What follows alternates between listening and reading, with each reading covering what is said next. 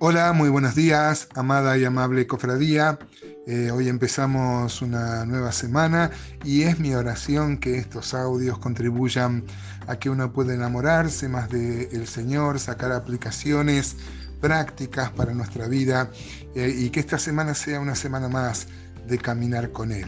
Estoy muy agradecido, eh, cerca de 20 hermanos me han escrito o me han mandado audios eh, alentándome a, a ver la profecía de Zacarías, aplicarla a nuestros tiempos. Recordamos que Zacarías habló en un tiempo muy especial de reconstrucción de Jerusalén, tiempos de restauración, donde Dios le estaba dando una oportunidad. Ya hemos visto el contemporáneo a Zacarías, que es Ageo. Zacarías es más extenso y se caracteriza por las visiones. De hecho, hoy vamos a ver desde el versículo 7 al, al 11 por lo menos, y acá vamos a ver justamente que mm, este, empiezan unas visiones aparece acá, eh, va a ver Zacarías en un bosquecillo oscuro, eh, un, jinete entre mirtos, entre árboles, arbustos, eh, y rodeado de otros jinetes, y vamos a tratar de sacar algunas aplicaciones para nuestra vida.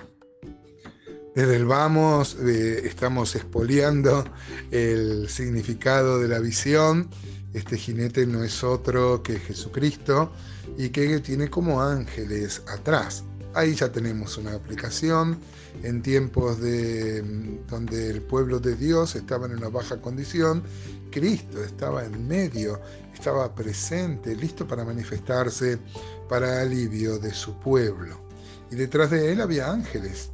No cabe duda que deben ser ángeles estos jinetes eh, listos para ser utilizados en su servicio, algunos en actos de juicio y otros en actos de misericordia y otros en sucesos varios. Así que hoy vamos a ver algo acerca de los ángeles y algo de la presencia del Señor en medio de su pueblo.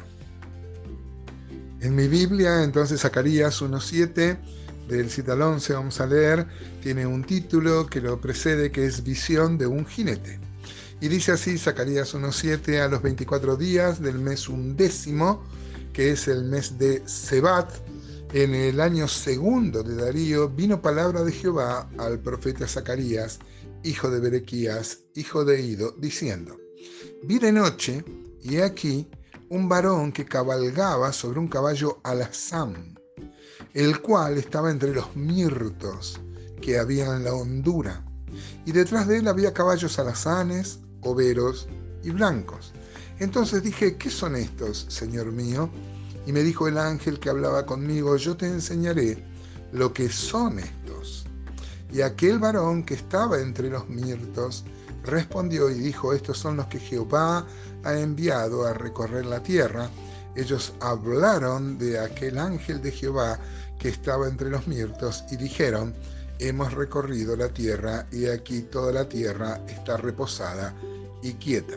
Esta es una hermosa visión, amados hermanos. Este, Zacarías ve ahí en un bosque oscuro, ve un jinete que se distingue de otros jinetes. Este está montado sobre un caballo alazán. El color alazán es un marrón rojizo, un color medio berbejo, claro y, este, y atrás tiene otros jinetes que son este, que están en caballos alazanes, overos y blancos. Eh, hay quien ha encontrado significación, eh, porque unos son alazanes, que tienen que ver con el rojo, que tiene que ver con la sangre. Vamos a ver si explicamos un poquito esto. Y entonces, si tiene eh, significado el color alazán, también debe tener significado el tema de los caballos overos y los caballos blancos. Puede ser. Yo a veces no soy muy dado a mm, espiritualizar todo, pero puede ser que los caballos blancos hablen de la victoria, eh, ya que son ángeles, ángeles que mm, este, ayudan al pueblo de Dios, y overos que tienen diferente función justamente porque mezclan sus colores. Este es el primero de las nueve visiones que va a tener este, Zacarías y tenemos que decir que es una teofanía, es una de las apariciones de, Jesús, que es Dios, la segunda persona, podríamos llamarla así, no sé si es muy exacto, de la Trinidad. Nuestro amado Señor, antes de su encarnación, apareció varias veces en el Antiguo Testamento, diferenciándose de otros ángeles, llamado justamente el ángel de Jehová. Fue eh, digno de, adoración, ningún ángel aceptaría mm, adoración. Y, y bueno, entonces encontramos que esta es una de las apariciones, como en Josué 5, como en Génesis aparece muchas veces, este, o como en Malaquías 3.1, por ejemplo, ya va a llegar el momento en que lo vamos a ver. Dice, aquí yo envío mi mensajero, el cual preparará el camino delante de mí y vendrá súbitamente a su templo, a quien vosotros buscáis, el ángel del pacto. Este ángel del pacto es el ángel de Jehová, es, es Jesús, ¿no? Por ejemplo, Génesis 16.7 dice, y la halló el ángel de Jehová junto a una fuente de agua en el desierto, junto a la fuente que está en el camino de Sur, cuando este, eh, eh, Dios se le aparece a Agar. Y Génesis 22, por ejemplo, hablando con Abraham, también dice entonces, el ángel de Jehová. Y bueno, y podríamos ver muchos pasajes de la escritura donde eh, Dios se manifestó, la segunda persona de la Trinidad, nuestro amado Señor Jesús, Éxodo 3, con Moisés, eh, dice la Biblia que de ahí que habló Dios y era el ángel, el ángel de Jehová.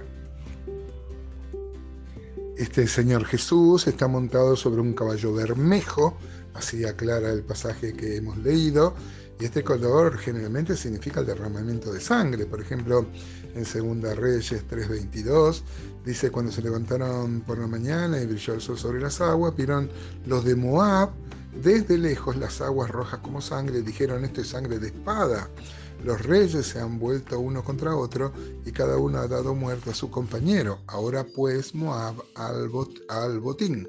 Isaías 63, 1 y 2 dice, ¿quién es este que viene de Edom? que también significa rojo, ¿no? De borra, con vestidos rojos. Este hermoso es en su vestido que marcha en la grandeza de su poder. Yo el que hablo en justicia, grande para salvar. ¿Por qué rojo tus vestidos y tus ropas como la del que ha pisado el lagar?